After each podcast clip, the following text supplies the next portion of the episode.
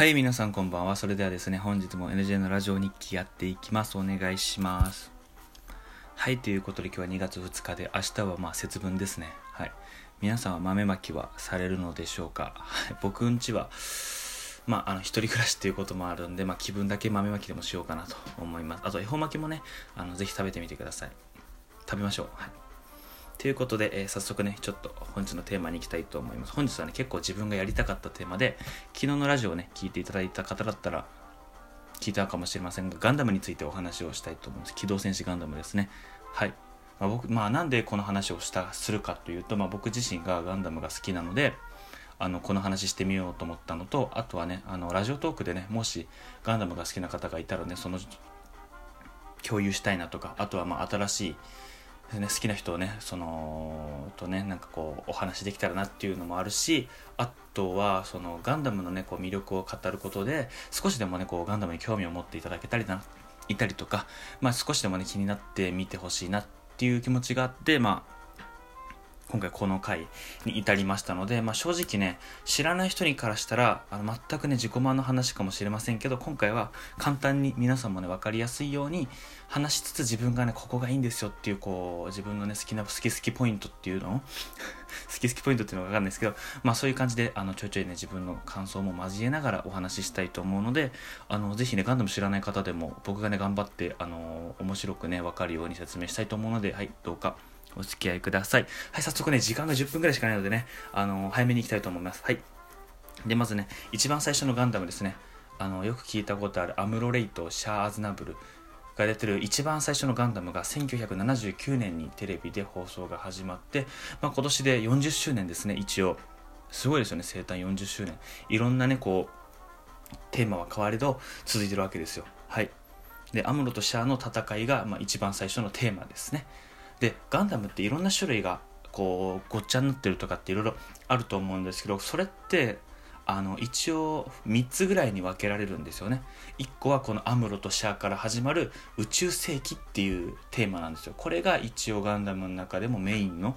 話となっております。で2つ目があの宇宙世紀だけどアムロたちは出ない物語っていうのがあってあのアムロたちとそのファーストそのガンダムの最初とかその宇宙世紀っていう共通の年号とかそういうの一緒なんだけど戦ってる場所が違うっていうことですね。はい。だから例えば江戸時代例えると最初のガンダムはせんあの関ヶ原の乱だとかた、うん、考えてください。けど他の宇宙世紀の宇宙世紀他のねシリーズはあの関ヶ原と同じ時期なんだけど北海道で起こってるバトルみたいなっていう感じなんですよ。はい。そういう感じでちょっとねあの時代は一緒なんだけど主人公とかこう環境が違うっていう形で覚えていただけたらなと思います。はい、で3つ目がアナザーストーリーといというか、まあ、ほぼ独立した話ですね。はい、あのこれはアムロとか宇宙世紀は関係なくただガンダムっていうものだけ共通しててあの年代とかキャラクターとかそういう時代とかこう名前とかは全部その独立して自由な話なのでこれはそのシリーズで完結しますね。本当にそのシリーズ以外は別に関連してくることもないし、そのシリーズだけ見てれば、このシリーズは面白い、あの、なんていうんですかね、そのシリーズだけ見ればしっかりわかるっていう感じなので、はい。この3つに分かれ分かれますね。で一、一番メインがその宇宙世紀っていう話で、そのアムロとシャアが出てくることで始まるんですよ。で、その機動戦士ガンダムの次がゼータガンダムっていうのもあって、これはファーストのガンダムから、まあ、約 10, 10年もしないけど、まあ、またね主人公が新しく変わるんですよ。全く別の人がね。けどこのゼータガンダムにもアムロは出てくるんですよ。で次でそしてシャアがですね前作は敵だったんですけどゼータガンダムからは同じ味方として戦います。ここで結構意見が分かれるんですよね。最初敵同士だったのになんで味方で戦うんだよって思う人もいればいやこの最強の2人が同じね軍で戦うのは相当強いんじゃないかみたいなっていう感じであるのでこれはね僕もね正直ね好きですねこのシリーズは。はい。で次にダブルゼータ。これがね一応メインでは3作目になってますね。これもね一応全部時代は同じです。はい。前作のカミーユっていうねその主人公の後にまたね新しい少年がガンダムに乗るんですよ。でこれも今度はねアムロは全く出てきません。シャアも全く出てきません。このダブルゼータガンダムではね。じゃあ誰が出てくるのかっていうとこの前の作のゼータガンダムのあのなかなかねで強いキャラクターのハマーンっていうこう女の人が今度はボスとして出てくるんですよ。はい。でそれでまたねこう戦え戦っていくっていう物語なんですよ。で次に4ん？そうなんですよ。ファーストゼータダブルゼータ。で次があのー、逆襲の使者結構ね間にもねちょいちょい作品はあるんですよ。小説とかなんか。まあ、あのいろいろこうアニアニメ以外みたいアニメ以外でも。けど一応今回は大まかなあのメインの話にしたいと思います、はい、次がですね逆襲のシャアですね。はい。そう。タイトル通り逆襲のシャアっていうことはまたシャアが出てくるんですよ。ゼータガンダム終わってダブルゼータガンダムの時は一回も出てこなかったんですけどその間はシャアは一応生きてます。行方不明みたいな感じにはなってたんですけど生きてます。でもう一回敵になるわけですよ。アムロの。地球をこう粛清しようとしてくるわけですよ。でそこでまたお互いね大人になったアムロとシャアがまた戦うんですよ。どっちもねいい男になってるんですよ。やっぱりいい感じに年を取ってきて30歳ぐらいなのかな一応設定ではね。なんでもうお互いこうかっこいい大人になってこう戦うわけですよね。でそこでやっぱり2人はこう何て言うんですかねこう微妙な終わり方をするんですよ。どっちが死ぬどっちが生き残るっていうのを別にはっきり言わないままこう終わってしまってでそのそれでアムロとシャアの出番は終わりです。けどその次その逆襲のシャアそのシャアのこの反乱というかねこう戦争が終わってその次の作品がユニコーンガンダムっていうガンダムなんですよ。でこれも全く主人公はあのー、関係はないです。けどあの出てくるヒロインがいましてあのーこのファーストガンダムで出てきたとある敵キャラのこう偉いねこう家系の娘が生きてたんですよね唯一。あのミネバザビって言うんですけどこのミネバザビがこうファーストの時はねこう赤ちゃんの赤ちゃんだったんですよ。けどこうなんとかねそのお父さんがこう戦いに、ね、巻き込まれ逃がしてこうユニコーンガンダムにこう生きて出てくるわけですよ。そうザビ家っていうこうねそうずその権力がねすごい大きい家族の跡取り一人だけ残った跡取りとしてユニコーンガンダムに出てくるんですよね。でそこでこう引き寄せられるようにある少年がバナージっていう少年が一緒こうガンダムを受け継いで戦うって話なんですけどそこのね敵でねフルフロンタルっていう敵が出てくるんですけどこれはねあのシャアの何て言うんですかねシャアをモデルにしたこう作られた人間みたいな感じなんですよ。だから言動とかがシャアに似てるんですよね。これもファンからしたらえ最初はえこれシャア生きてたんじゃね？と思うんですけど実際そういうことではなくこうシャアにこう似せたこう作られたパイロット人工パイロットみたいな感じでこう出てくるわけですよね。またここでシャアの分身というかねこうちょっとかんちょっと関わるような感じでね。それで一応